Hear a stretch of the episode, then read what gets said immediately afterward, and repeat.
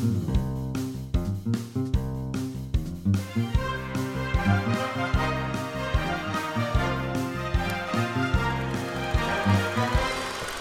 bienvenidos al programa de Cinéfilos Muertos que dedicamos en la noche de hoy a Buster Keaton.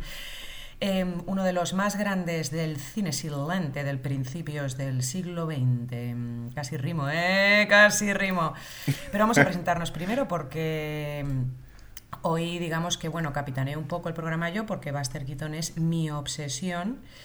Eh, pero tenemos con nosotros también a Rubén Pascual Tardío, director y guionista, eh, gran amigo, eh, mala persona. mala, mala, mala. ¿Qué tienes que decir al respecto?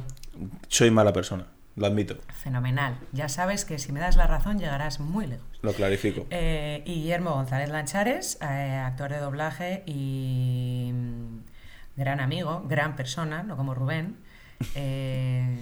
hola, Guillermo. Hola Maite, pues estaba diciendo que, eso, muchísimas ganas de hacer este programa porque de los tres genios grandes del cine mudo que eran Chaplin, Harold Lloyd y Buster Keaton es con el que menos familiarizado estoy, o sea que todo sea por aprender.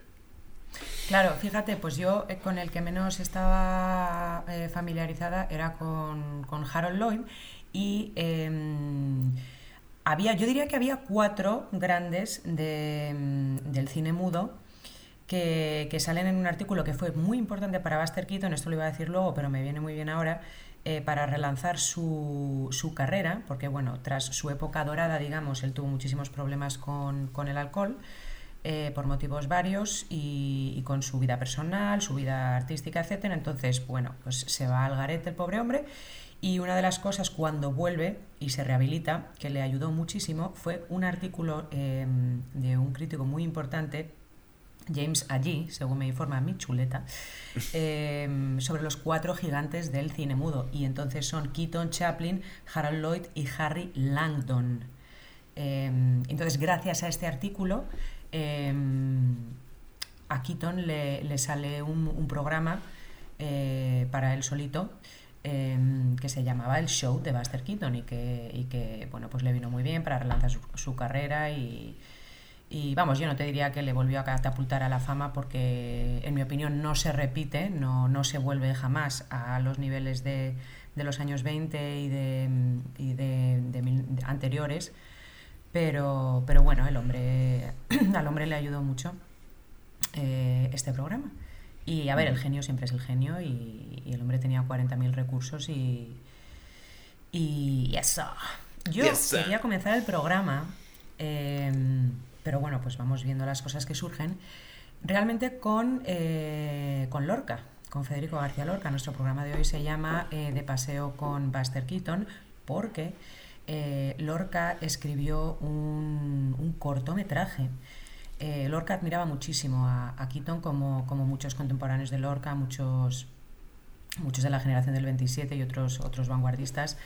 Eh, porque Keaton realmente, eh, bueno, yo, yo, yo, para mí Keaton era, voy a decir que era un visionario, pero para mí realmente era un griego, yo lo voy a llamar un griego o un egipcio, y luego veremos por qué, porque si no, no llego a Lorca y me pierdo mi propio discurso. Entonces Lorca escribió un cortometraje que se llamaba El paseo de Buster Keaton, eh, Keaton perdón. acuérdate Rubén de hablar de Michael Keaton luego que estamos hablando antes. Ah, su nieto. Que no está que el que no está ni la mitad ni la mitad de bueno, pero que No, para nada. Pero que era Luego hablamos de eso, acuérdate, ¿vale? Entonces, bueno, pues eh, Lorca escribe este cortometraje y en una de las indicaciones que es el, el, el, protagonista del, corto es el propio Buster Keaton, que tiene una especie de, paseo en bicicleta eh, onírico, eh, está hay Filadelfia, está por ahí, eh, bueno, y que bueno, Lorca lo escribió mm, cuando estuvo a raíz de su viaje a Nueva York y dice lo siguiente sobre Buster Keaton. Sus ojos infinitos y tristes como los de una bestia recién nacida. Sueñan lirios, ángeles y cinturones de seda. Sus ojos, que son de culo de vaso, sus ojos de niño tonto, que son feísimos, que son bellísimos, sus ojos de avestruz, sus ojos humanos en el equilibrio de la melancolía. yo creo que esto le hace un, un homenaje maravilloso a Keaton, lo describe muy bien, capta su esencia, tanto la suya a nivel personal como la de su cine, que ya vamos a ver por qué y lo relacionaré con esta cita. Eh, así que bueno, pero contadme un poco vosotros, eh, ¿os ha llamado algo la atención de lo, que, de lo que habéis estado viendo esta semana? ¿No teníais ni idea? Yo, bueno, a, raíz, de, a raíz de publicar el contenido de redes sociales, pues me he enterado de una serie de cosas que, claramente no sabía. Eh, la que la que ya sabía de antes era que, yéndonos a otro género completamente diferente, que Jackie Chan a la hora de hacer sus coreografías tan locas, se inspiraba muchísimo, no solamente en Buster Keaton, sino también en, Harold Lloyd. El cómo utiliza los diferentes elementos de la vida cotidiana para hacer sus escenas de acción, el, el hecho de que es él y no necesita dobles y hace cosas totalmente absurdas. Y se me viene a la cabeza una escena de Police Story, que hay una persecución con un autobús y él está agarrado a la ventana del autobús con un paraguas. O sea, realmente está agarrado a un paraguas, pero está ahí dejándose arrastrar por el autobús. Y esa escena, pues la podría haber hecho perfectamente Buster Keaton en un momento, en un momento así que le, que le pillara la venada. Entonces, lo que, lo que yo ya sabía de antes es la influencia que ha tenido este hombre en otros artistas que vinieron después. Sí, sí, en muchísimos, como por ejemplo otros que lo idolatran, eh, son los, los pavos de yacas. Sí. Pero vamos, o sea, bueno, y de hecho mm, se dice...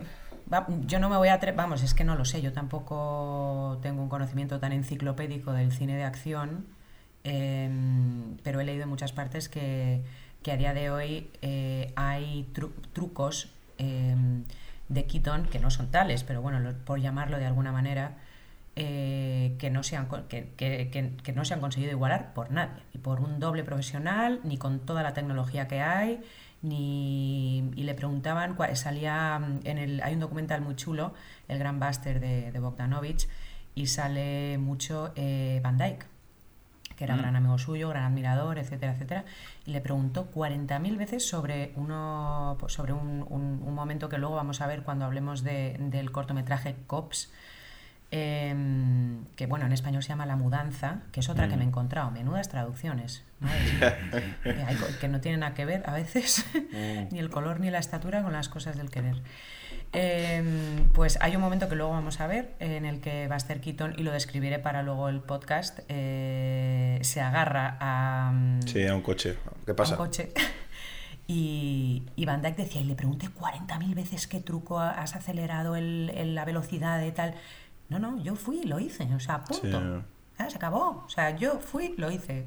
Ya está. Sí, sí, debería haber dislocado ahí el, el hombro o a ver si le salió la muñeca o Dios sabe qué, pero... Sí, ahí no, bueno, y, y, bastante poco se lesionó, sí que tuvo... Mm, cuando, esto enlaza muy bien con, eh, con, el, con, con, sus inicios y con su infancia, y ya voy a pasar a hablar un poco en orden, un poco de forma más ordenada, a lo mejor cronológicamente. Eh, en las 10.000 funciones que hizo cuando era pequeño con la troupe itinerante de su familia, de las 10.000 funciones se lesionó dos. Dos veces. Y luego, para todas las barbaridades que hizo durante su carrera ya de, adulto, eh, pues poco, poco, poco le pasó. Una vez se rompió el cuello y no se dio cuenta. Eh, iba así por la calle, iba como, ¿qué? No, no, se, no, no se dio cuenta. Es, la, mítica escena en la que se engancha en, un, en, un, en una tubería, en un jarro de agua, eh. que le proyecta contra unas vías de un tren y el tío sale como si nada. Si es que además en caliente tú no te enteras y el hombre continuó sin más. Sí, pero y a los años fue al médico por otro motivo y entonces el médico le dijo, bueno, ¿y usted cuándo se rompió el cuello y tal? dice, no, yo no me he roto. dice, sí, sí, sí usted se ha roto el cuello. ¿Cómo que no? Eh, otra vez casi se ahoga, eh, bueno, en fin, pero bastante mm. poco le pasó, em, era un mago en ese sentido. Y probablemente porque Buster Keaton, que nace en 1895, Joseph Frank, no Buster, lo de Buster ahora vemos por qué, mm. eh, comenzó, eh, él pertenecía, nació en Kansas porque a su familia le tocaba estar ahí en la gira. Ellos eran unos artistas de vodevil que además estaban asociados con eh, Harry Houdini, el gran mago, que se dice, cuenta la leyenda, que fue quien le puso el apodo a Buster porque con seis meses vio al niño caer de unas escaleras brutal Y el niño pues siguió tan tranquilo, ileso y sin, sin el más mínimo problema, y risas por aquí, risas por allá. Y Houdini exclamó, What a buster, que buster en aquel entonces eh, significaba caída. Entonces podíamos decir que su apodo em, lo han traducido también como temerario, temerario Keaton, pero realmente sería el que se cae, Keaton, mm. ¿no? Eh, lo que pasa que eso es que Patoso Keaton. sí, También se le ha llamado el Pamplinas, cara de palo, por, por, su cara inexpresiva, impasible, etcétera, que también hablaremos de eso luego. El caso es que él, pues nada, está con sus padres y a la edad de, bueno, a la edad, a los 11 meses ya, pues un día se escapó de donde le tuvieran y se lanzó al escenario. A En mm. ese momento estaba molestando a sus padres, pero hizo tanta gracia al público. Ya se quedó. dijeron, no, pues vamos a incorporar al niño al espectáculo. Con tres años ya estaba en plantilla eh, y bueno, lo que hacían con este niño era lanzarlo de un lado a otro, como tenía eh, cosido a su ropita un asa, como si fuera una maleta, y lo lanzaban de un lado a otro. Su padre desde muy pequeño le enseña a caer, y bueno, con todos los problemas que eso conlleva de denuncias por malos tratos, eh, el padre estuvo encarcelado. Buster Keaton siempre ha dicho, yo no sé si por síndrome de Estocolmo o realmente, o ya para gustos los colores, que, que, su pareja jamás lo maltrató, que eso estaba todo mm, muy bien controlado, eh, que a él le encantaba, que se lo pasaba pipa y que de hecho dejó de sonreír. O sea, inicialmente él se reía cuando le tiraban de un lado a otro y se caía y se pegaba a tortazos, pero vieron que si se reía, la gente se reía menos y si lo hacía en plan estoico, eso provocaba una carcajada bestial, ¿no? Exacto. Eh, vosotros esto de que os lancen de un lado para otro con un asa... Tú imagínate ahora... a mí con un, con, con un asa no sé, pero con un látigo de cuero a lo mejor, bueno, no sé. A ver, realmente yo creo que, a ver, Keaton realmente lo tenía esto muy superado, realmente ya desde, desde niño. Incluso hicieron bromas en, en, creo que era un corto, en la de Vecinos. Vecinos incluso sale el propio padre, Joe Keaton sale ahí bromeando como que le está pegando le está... No, no, se pegan una paliza tremenda, sí, sí. Claro, claro. Por eso que, que, realmente ellos lo tenían como muy asumido e incluso lo ficcionaban, o sea que no... De todas maneras que Keaton, Keaton, yo tengo la, la, no sé, la, el sentimiento de que realmente le podías estar jodiendo y el hombre no se quejaba. O sea, era un hombre que no o sea, sentía como el resto, pero como que se conformaba, bueno, no, pues, pues no, pues tampoco. Era, era la personificación del estoicismo, sí. Incluso no, con, todo tipo de golpes, ¿eh? con los golpes físicos y con los golpes emocionales. Hay una escena muy famosa en la, la, que se le cae la casa encima y él queda mm. intacto porque, porque justo la ventana eh, lo salva, vamos a decir el hueco a la ventana. Escena que se ha repetido hasta la saciedad en otras tantas películas y de tantas eh, maneras diferentes. Hmm. Em, justo antes de rodar esa escena le dan eh, dos noticias nefastas. Eh, una es el divorcio de su mujer y, la otra creo que era, em, Rubén, que te veo que asientes, igual lo sabes, que se le terminaba el, contrato con la, con la MGM pues, o era, era un, un tema financiero fastidiado. Eh, sí, bueno, es que realmente fue todo a la vez. El tema financiero fastidiado fue porque la mujer le sacó la mitad, la mitad económico y la, mitad... La primera mujer, que luego viene segunda y tercera. Sí, exacto. Sí, al final se quedó la con gente se casaba cinco veces. Al final se pasa lo que pasa. Al final se quedó con la tercera. También la mujer le, le quitó los apellidos a los hijos. Eh, que eso también pues le jodió justo durante el divorcio. Y encima fue la época en la que el desgraciado pues va y firma con, con la Metro Goldwyn Mayer que, en fin, que veía ya que el tema iba a ir mal. Entonces, como que el momento de la ventana, el mítico momento de la ventana. Yo es que creo que Quito en general o estaba muy loco o, no sé, eh, porque es que de verdad se jugaba la vida y no solamente la suya, sino la de la de su mujer. ¿Ves escenas como la de la cascada? Sí, sí, sí, absolutamente. Yo creo que a veces le daba igual la vida. Eh, yo eh, no lo sé, yo, yo no, no, te sé decir, habría que, preguntarle a él. Hay un montón de. difícil a día de hoy, hay un montón de entrevistas donde seguro que explica esto en profundidad. Pero a mí me da la sensación que yo no sé si le daba igual o que él tenía tal, tal fe, tal, tal confianza y tal control sobre lo que estaba haciendo que él no lo veía tan peligroso. O sea, yo no te digo que fuera un inconsciente, por supuesto, y que él sabía, pero lo pensaba todo, lo medía todo, lo estudiaba tanto, o lo ensayaba, lo improvisaba mucho y hasta que no que no lo sé, la verdad, no sé, no sé si a ese nivel de genio, pues nosotros los, los meros mortales lo confundimos con, con locura, con inconsciencia, es lo mismo, es algo que, que yo sí he, pensado mucho. Volviendo al estoicismo, pues antes de rodar esa, mm, esa escena, le dan, le dan estas dos noticias terribles.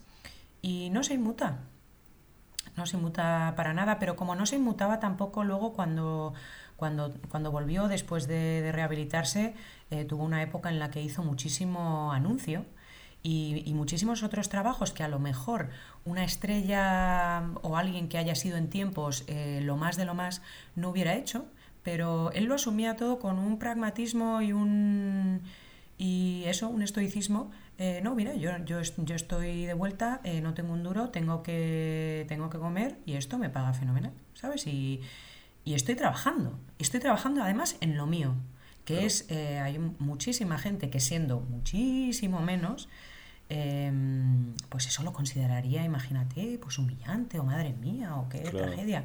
Y vete tú a saber si el hombre lo pensaba en, en la intimidad o mientras hacía solitarios, que, que Keaton era, era un apasionado de las cartas em, y cuando mm.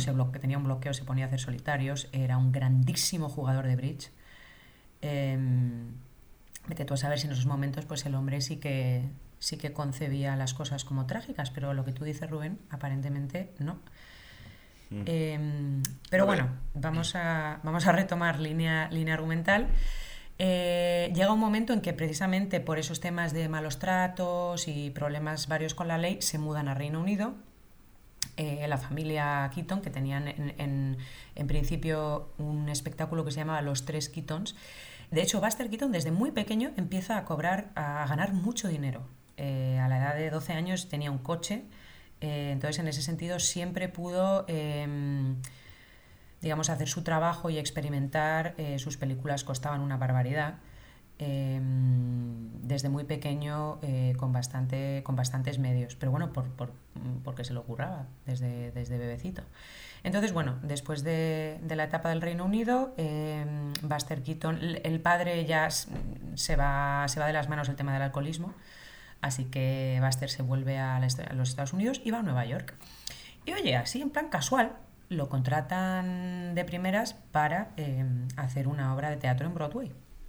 Entonces el hombre eh, tiene el contrato, todavía no ha empezado a trabajar y un día está andando por la calle y se encuentra un colega Em, y el colega está con otro colega. Y resulta que ese otro colega es nada más y nada menos que Fatty, gordito, eh, Arbuckle, que no sé cómo lo españolizaríamos, Arbucle, Arbu, Arbucle, Arbacal, no sé. Arbacal, sin más. Arbacal, sí. Arbacal, vale, perfecto.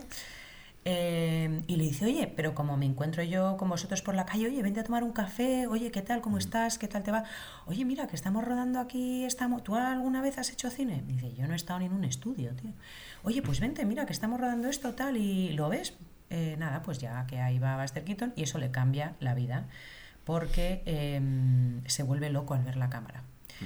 Y ahí comienza a... Em, se, se, empieza a fraguar una amistad con, con Roscoe Arbicle, hemos dicho que se dice, Rubén. Eh, bueno, eh, aquí en España lo decían Fati, Fati, Fati Arbacal. Que aquí la gente ah, pero Arbacal. Es que a mí lo que me plantea duda de la españolización es Arbacal. Porque, pues, Clark, yo he oído Clark Gable, Clark, Gable, ¿sabes? Como que hay opciones, ¿no? Pues Arbacal, vamos a establecer. Sí, vale. Vale. Eh, el colega gordito, que en, su, que en su momento ya él era un gran cómico y, entonces, bueno, pues empiezan a trabajar juntos. Eh, Buster Keaton eh, ve la cámara y no se le ocurre otra le, le causa tal fascinación que la desmonta de todas sus piezas para averiguar cómo funcionaba, la vuelve a montar. Eh, Fatih casi lo mata cuando hace eso. Pero bueno, eh, ¿Qué más, qué más diríamos? Eh, la primera aparición en, en, cine es en un corto con, con Fati. Voy a decir Fati porque me pone nerviosa de bacán. Eh, con Gordy. Un corto con Gordy. Eh, Gordy, con Gordy. Eh, The Butcher, que es el carnicero. Em, estoy casi convencida de que la traducción en español no tiene nada que ver. Eh, la, la, verdadera, lo del carnicero, es cosecha mía, igual sí que coincide, no lo sé. Pero, y entonces nada, pues hacen un, eh, varios, bastantes cortos y tal.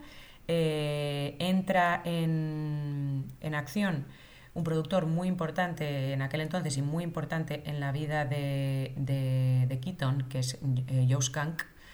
Em, que, y bueno, ellos, todos ellos, conforman la Comic Film Corporation para, hacer sus cortos y tal, ¿no? Entonces, bueno, de la mano de Fatty y al abrigo de la producción de, de Skunk, que ellos la llamaban, en vez de comic, comiki, ¿vale?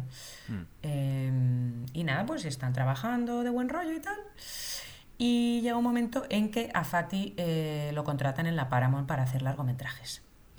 Y entonces en ese momento eh, suceden dos cosas muy importantes, que es que los cortos de, de Keaton pasan a ser como teloneros de esos largometrajes de Fatty que tenían muchísimo éxito.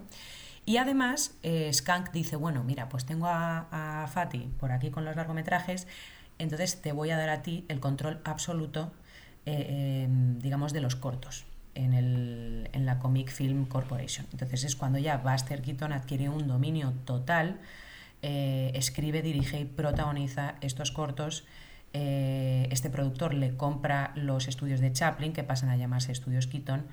Em, ¿Habéis visto alguno de, los cortos de esta época? ¿Os suena? Sí, bueno, el más conocido, es el, sueltas. el más conocido es el de una semana, que es el, es la bestialidad ahí, padre. Que es que luego hicieron casi el remake cuando hicieron la de Esta casa es una ruina, la de Tom Hanks casi. Bueno, pero es que vamos, una de las cosas que yo veo es que eh, y aquí sí que ah mira fíjate voy a voy a voy a voy a rescatar una cosa que estaba diciendo antes que no sé si es cuando eh, hemos empezado eh, y nos estaba grabando el audio o no yo estaba diciendo Keaton es un griego Keaton es un egipcio ¿A qué me refiero con esto? Eh, es el equivalente de la antigüedad clásica, es decir, eh, lo, que, lo que la antigua Grecia o el antiguo Egipto es a la historia de, muchísimas cosas, de la filosofía, de, pues es al cine. Eh, junto con otros monstruos. Pero Keaton, sin duda, eh, yo creo que es uno de ellos, que su, su, trabajo no solo nunca pasa de moda, sino que yo, quiero, yo, yo creo que en el caso de Keaton específicamente adquiere todavía más valor. Hmm. Porque a Chaplin se le reconoce desde un primer momento, mientras que Keaton no tiene esta trayectoria. Muchísimas de las cosas que ves en 200.000 películas posteriores, te vas al cine de Keaton y están ahí. Pero no solo eso, sino que ha inspirado eh, muchísima animación el, el, creador de los, de los dibujos de... Mm, bueno, hablábamos de, en, datos curiosos de lo de Mickey Mouse, la primera aparición fílmica de, de, Mickey Mouse de Walt Disney, se inspira en el trabajo de Keaton, pero también eh, Bugs Bunny y el Correcaminos. Mm. Y yo diría, sinceramente, que Super Mario Bros. O sea, Keaton es Mario. Pero en verdad.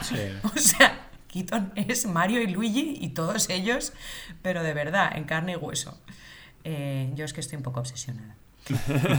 El caso que hablábamos de, una semana, ¿no? Em, sí. De este corto de una semana que es una auténtica. Es que tú mira la premisa. Voy a hablar solamente de, mm, de una semana em, y voy a hablar también de, del espantapájaros y de Cops, porque él hace 19 eh, cortometrajes en esta primera fase de los cortometrajes, pero voy a hablar de esos tres.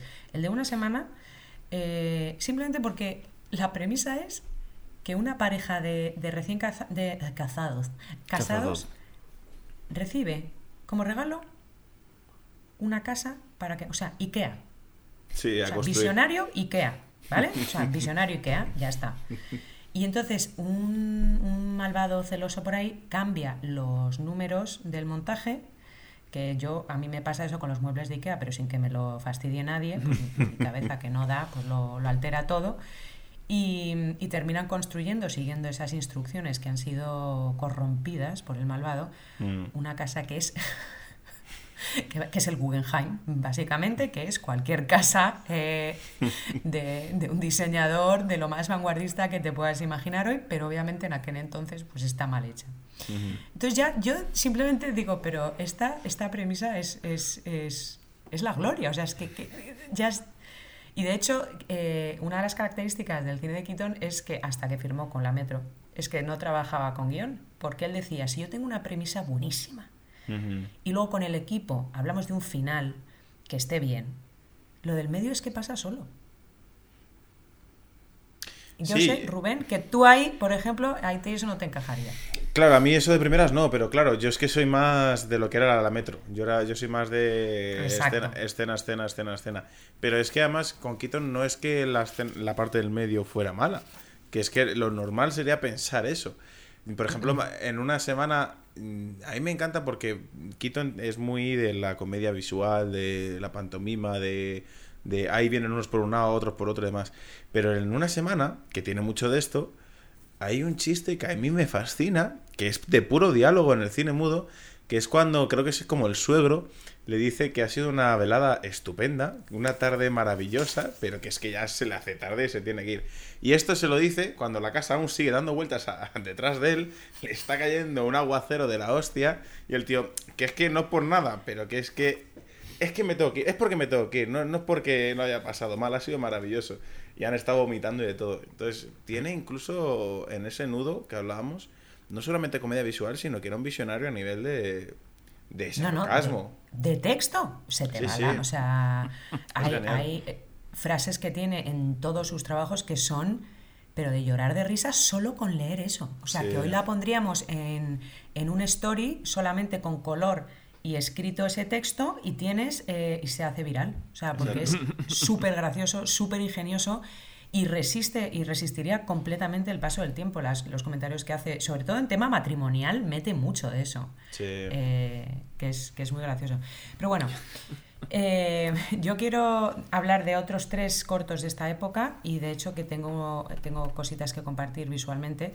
Eh, a Keaton le fascinaba, eh, le fascinaban los inventos, las invenciones, la, física, em, las, las, máquinas, ya lo he dicho.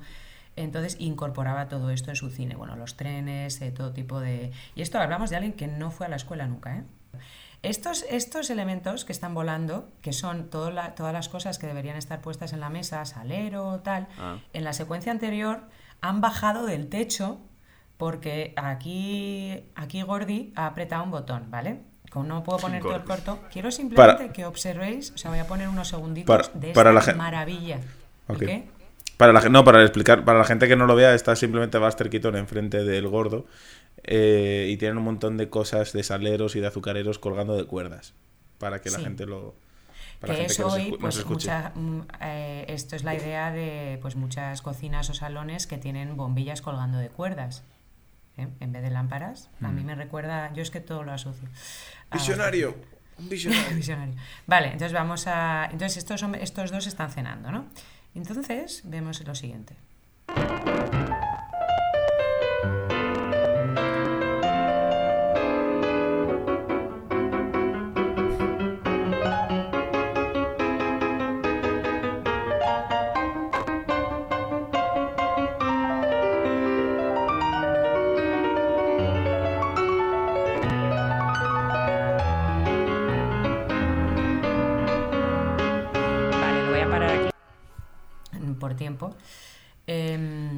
hecho, yo creo, eh, iba a compartir la, escena de la, rápidamente ya que estamos, de, ese truco que hablábamos antes de, policías, em, de cops, que se llama La mudanza en español, esta película. Vamos a verlo.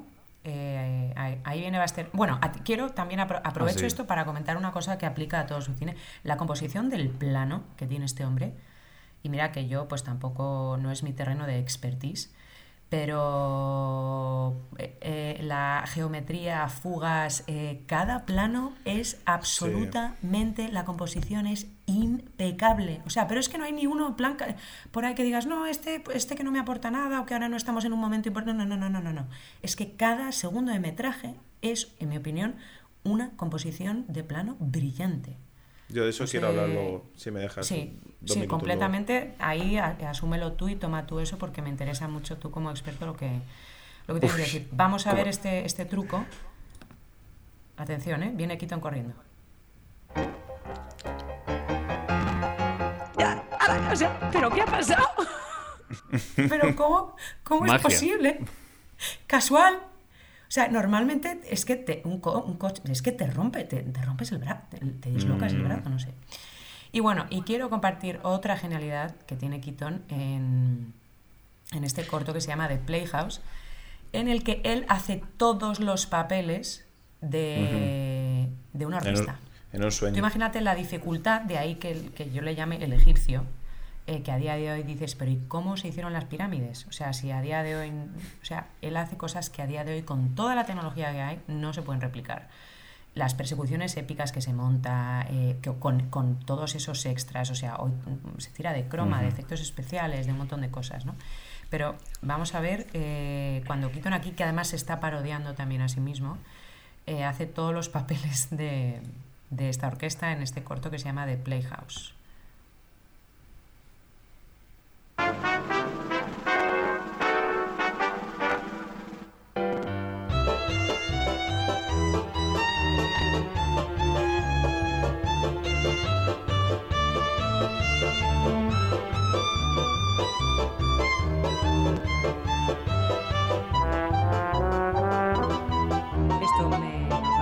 Ilustrar lo que, lo que quería ilustrar. Y habéis visto, es que es una, es una barbaridad. Todos esos son Keatons em, en todos los roles de, músico, ¿no? Em, bueno, después de esta época de los cortometrajes, viene ya su época, que la que se conoce como su época dorada, para mí es igual de dorada a la de los cortos. Eh, yo creo que hay cosas que hace él en los cortos que además las hace por primera vez y luego las utiliza en las películas, pero es que ojo que, ya lo hizo anteriormente en el cortometraje. Em, de, de 1800, hasta 1828, de 1800, uy, 1800, 1923 a 1928, em, que es cuando firma con Metro, en lo que él llama el error más grande de su vida, pues tiene sus 10 eh, obras maestras, entre las que están pues el moderno Sherlock Holmes, por supuestísimo la archiconocida El maquinista de la general, que en inglés se llama El general, eh, en fin, Las tres edades, eh, El navegante, el, el, colegial. El colegial. El colegial, sí. bueno, y ahí hace sus 10 obras maestras que escribe dirige y protagoniza. Otra cosa muy importante de su trabajo es que para él su equipo era sagrado em, y le gustaba, mm, bueno, al margen de, concebir esa premisa y ese final, em, improvisar. Era una, digamos, una improvisación muy preparada, pero jugar con su equipo. O sea, que es una cosa que es todo lo contrario a lo que pasaba en la metro y por lo que él fracasó con la metro. Em, y bueno, pues eh, por tiempo, vamos a decir que luego firma con la Metro en contra de lo que le aconsejaban sus, sus contemporáneos Chaplin y, Lloyd. Le dijeron, nunca, nunca eh, abandones tu independencia como creador porque tú eres un gran artista. No... Mm, y bueno, no les hizo caso porque le pesó más la opinión de, de Joe Skunk, que quería que firmase con su hermano, que era el, el que estaba en, en Metro. Y, pues bueno, pues no, no, funcionó a pesar de que, de que se hicieron buenas películas al inicio, la verdad es que, es que hay muy buenas películas de, ese, de esa etapa, pues Buster Keaton, al perder su independencia y su forma de hacer las cosas, su equipo también le abandonó gradualmente, porque como no se hacían las cosas como ellos las hacían antes, que era jugando mucho, probando mucho, eh, una cosa que él hacía mucho al principio era que previsionaba las películas, y tomaba nota de las reacciones del público, eh, del feedback, por ejemplo, en la escena de. Mm, en la película de. Eh, la que tiene la persecución con las novias. Em, bueno, hay una en la parte final de esta película, que ahora me acordaré cómo se llama, porque la senectud no perdona, eh, está persiguiendo, pues yo que sé, una manada de 100 novias a Buster Keaton y la película, cuando la previsionó, pues como que quedaba un poco ese final sin más, ¿no? Y de repente se dio cuenta de que luego él baja por una colina y caen unas rocas, sin más. Pero que eso provocó una reacción del público eh, enorme. Y digo, bueno, pues vamos a regrabar este final y no van a ser cuatro piedras. Esto va a ser una avalancha de unos pedrolos del tamaño de una catedral. Entonces él trabajaba mucho las cosas así y esto con Metro no, no podía ser. Em, no, porque implicaba volver a rodarlo y eso a nivel económico ellos iban muy a la cifra. Exacto, exacto. y no tenían esa eh, confianza. Estoy buscando, madre mía, ¿era en tres edades? Em, eh, no, ese siete, la película que tú dices. No, Seven Chance, siete oportunidades. Siete oportunidades. ¿Se llama en español? Sí, siete oportunidades, eso es. Sí, o, siete ocasiones creo que la tradujeron aquí. Sí, eso es, ese, eso es, la de la, de la persecución de las novias, ¿no? Sí. Em, y bueno, pues termina muy mal con... Quiero, Rubén, me interesa mucho, porque bueno, ya hemos, ya hemos, hablado, ya hemos dado muchos datos, lo que comentábamos antes, de que me has dicho, déjame hablar de eso luego, del tema de la composición de planos, etcétera. Bueno, yo es que para mí, eh, a ver, Keaton era un grandísimo actor, eso todos lo sabemos, incluso más de lo que es en sí la, la pantomima.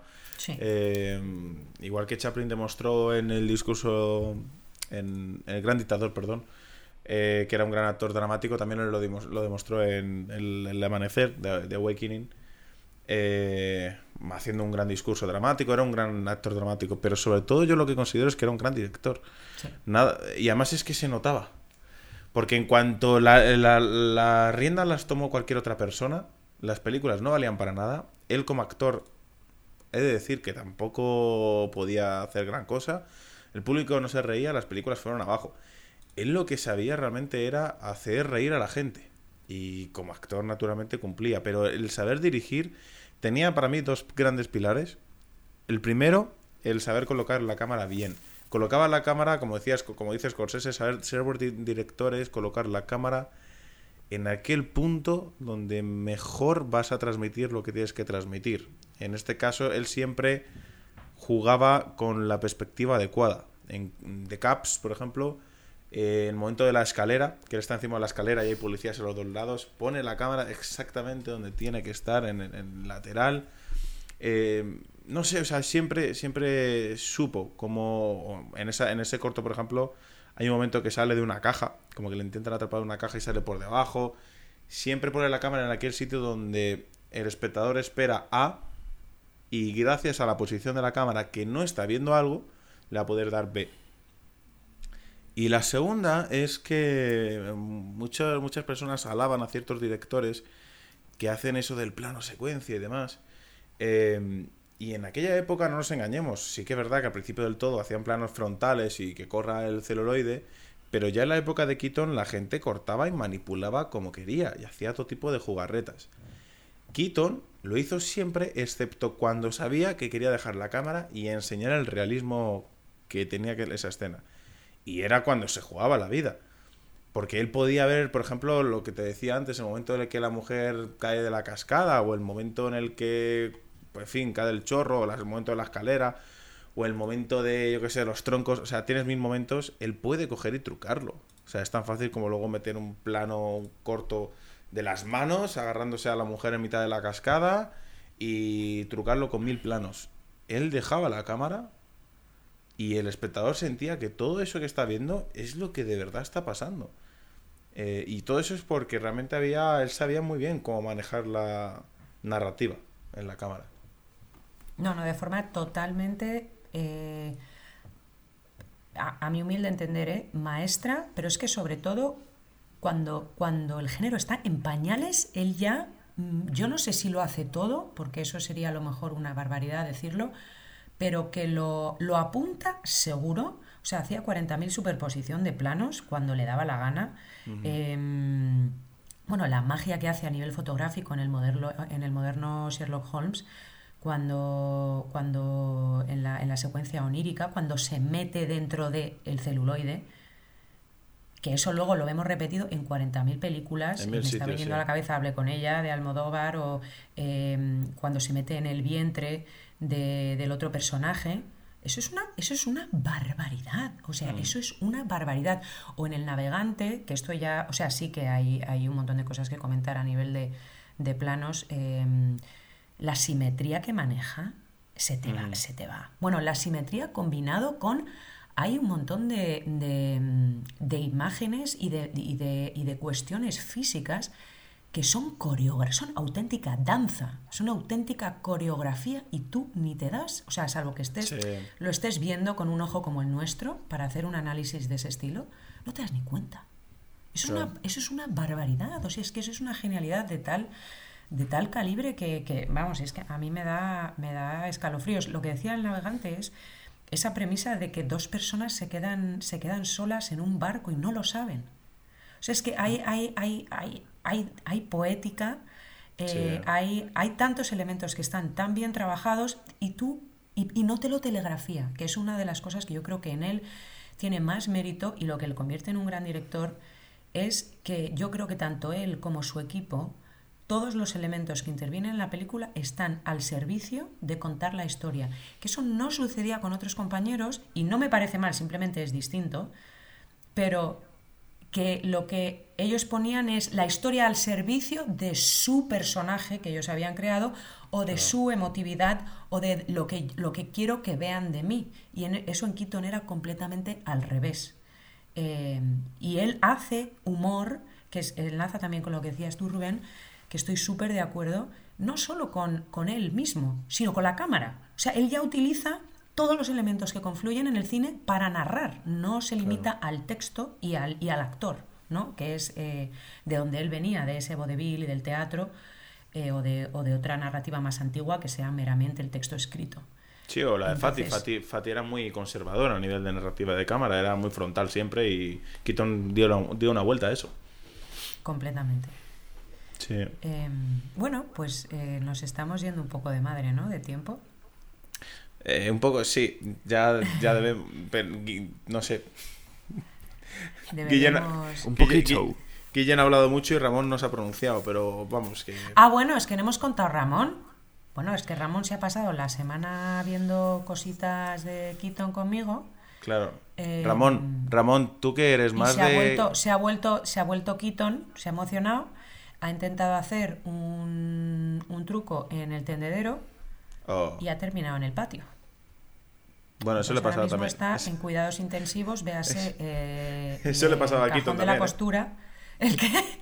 Que eso le pasaba también a Keaton, que se cruzaba por el tendedero mm, edificios enteros. Claro, pues si es que por eso, si es que le quería imitar. Eh, Calcetines, no intentéis esto en casa. Exacto. No, tenéis que llevar seguridad, tenéis que, tenéis que llevar pinzas siempre. Sí, sí, sí. Seguro que a muchos niños de la época les pasó de ay papá, es que lo del coche ese de Quito, mamá, hace sin brazo. o, algo, o algo así, ¿sabes? Ramón, Eh. entonces, ¿tú eres más de, de Charles Chaplin, de Keaton, de los hermanos Mars o de Harold Lloyd? Fati, Pero si no, lo- Ramón no está. Que no está, claro. ¿No está Ramón? Está- que está, que está en ¿tú me urgencias, está en el cajón de la costura. Pero yo pensaba que ya lo tenías ahí, yo qué sé, con las tiritas. Tú oyes, o- pero no escuchas. No, no, que se ha Vale. dado una buena, se ha dado una buena piña, ¿eh? Y no solo es la piña, es lo que he tardado yo en darme cuenta de que estaba en el patio e ir a rescatarle, que, que normalmente tienes que ir a, a la señora de la limpieza, que te dé las llaves del patio, Claro. eh, ¿sabes? Entonces, esos ahí patios. al frío, eh, con Claro. la lluvia, pues... Y les- le has hecho el-. Tieso, de repente contra la mesa, clan, clan. Claro, le has hecho el boca a boca. mal. Le has, dado, le has dado vueltas, le has, dado- le has hecho el boca a boca Lo para que se reanime. un poco, yo como Claro. he podido, eh, Vale. de secador, Pobrecillo. lo he lavado, lo tengo que meter en lejía, Vale, en fin, una serie de cosas. muy bien. Mm, Una serie de Pero bueno. catastróficas desdichas. Eh, hablad entre vosotros, como decían mis profesores cuando venía el director y la sacaba al pasillo Vale. un momento, porque simplemente quiero ver que no me dejo, me dejo mil cosas, como siempre nos dejamos Claro. con gente de Vale, este pues. calibre, pero Yo, quiero, quiero ver yo que quiero- algo no sea fundamental. yo quiero romper una lanza eh, con una película que hizo con la Metro Goldwyn Mayer que se llama The Cameraman. Completamente. De Cameraman, el hombre de cámara. Me la recomendó eh, Alejandro Ronda, un director de fotografía impresionante. Fue la primera película que yo vi de Keaton. Y me dijo, tienes que ver esta. Yo entonces no sabía ni quién, ni quién era Keaton. Yo dije, bueno, pues un mamarracho que va, va con una cámara, pero de las antiguas, y va por toda la ciudad y le pasa de todo, le pegan tiros y de todo. Entonces, no sé si la habéis visto, pero es la Sí. única de la, de la metro que me. que digo, joder, qué guay. Sí, y de Yo- hecho lo que hablábamos antes de, de visionario. Una cosa que no hemos comentado es el, el aspecto de crítica social, de crítica política feroz. En la de policías hay una frase, hay un texto de estos que comentamos, un gran meme que decía el único día en la ciudad, el único día del año en el que usted encontrará policías en una ciudad es el, el día del desfile. O sea, eh, le daba a, todo, a todos, nadie estoy sin Sí, sí. Pero pues al, al inicio de- del cameraman ahí aparecen em, unas imágenes de, de- de unos camarógrafos filmando unas galaxias, unas cosas como de, de odiseas en el espacio, y eso contrasta con corte A, el humilde y en harapos, el, el- el- Sí. el que va con su cámara por la ciudad, eh, el cineasta independiente de verdad, en contraposición con, con, con esos Con la- cineastas. Claro. Quitón y la metro. Exacto, Guille. o sea, ya él aprovecha ya para, para irle Claro. dando cera en su propia película, ¿eh? Con, muy tranquilamente. Guille. Pero bueno, Guille. lo que sí quería... Dime, dime, perdón. No, No, me porque, deja, porque Guille dijera algo, el pobre, está ahí. No, que yo, mm, eh, yo cuando he investigado para este programa, yo daba por sentado que el maquinista de la General, que era es, es la que yo más veces he visto de él, daba por sentado que desde el principio era considerada como, como su gran obra, su obra maestra, la película más reconocida suya. Y claro, eh, haciendo el contenido de redes sociales me he enterado de que en su época el maquinista de la General fue un fracaso por lo cara que fue. Que fue, por- por fue carísimo recrear eh, la- el periodo de la guerra de, de la guerra civil y, y luego bueno pues que se gastaron todo ese dinero en el tren de verdad en un puente de verdad para que la escena del accidente fuese lo más realista y claro mm, no sabía que era de esas películas que en un principio fue un fracaso y que luego el tiempo ha ido colocando en su lugar, como algunas de, de Chaplin. El gran dictador cuando salió era como, ¿qué es esto? Y, tenía ahí como unas pocas que, en un principio no fueron bien recibidas, pero con el paso del tiempo pues la gente se ha dado cuenta de, de, de, de las grandes películas que son. Entonces pues no sabía que había pasado eso con el maquinista. Yo asumía que de buen principio había sido así de bien considerada. Sí, la, la desgracia es que no recuperó el dinero. O sea, porque Ah. dices, dices Cleopatra, pues dice, pues Cleopatra se les fue de presupuesto cinco veces, pero recuperaron el dinero No, no. Al, fin, al final con creces, pero con el maquinista se comieron los mocos. Que es que una cosa que, que sucedió con el maquinista y que es, que es por eso que ahora se, se valora, yo creo que debidamente, es que Keaton, otra de las cosas que hace con anterioridad a su tiempo, y no sé si atreverme a decir que lo crea, es la comedia negra. Eh, el maquinista está lleno de momentos en los que eh, muere gente y supuestamente eso tiene que ser muy gracioso. Lo La mejor. gente, y lo es. O Lo sea, mejor de eh, todo. Muchos La momentos donde suceden auténticas barbaridades. eh, humor negro, pero sin tonterías, ¿eh? Sin me voy a aproximar, a voy a ver qué hago, voy a ver si lo apunto, si lo sugiero. No, no, no, no. Con todas las de la ley. y eso en su momento no encajaba. O sea, no Yo- encajaba. Yo, me acuerdo y- de un momento en que, en que saca muy rápido un sable de caballería, se le sale volando la hoja y se carga uno y es como, uy, me, ca- me acabo de cargar al, no sé, capitán, al coronel o algo y es como, no sé, que sí, efectivamente, que para la época igual era un poco fuerte. Y para ahora Sí. también. Sí, sí, sí. Desgraciadamente, sí. está al nivel, al nivel de, pues, de, de- de cualquier persona que, que hoy trabaje en esa línea. Em, y bueno, ¿qué más diríamos? Ah, sí, para cerrar, em, quiero, ah, quiero decir que hay una sociedad internacional de, de Buster Keaton, para lo que, la- los que se obsesionen como yo. No sé si me haré miembro, la verdad, em, que se llaman los Damfinos, porque ese es el nombre que tiene eh, uno de los barcos, el barco de- del, del cortometraje que se llama también El Barco, em, que es otro momento de humor bestial, porque el barco se llama Damfino y él está, se está hundiendo el barco y está telegrafiando a otro barco para que lo rescate.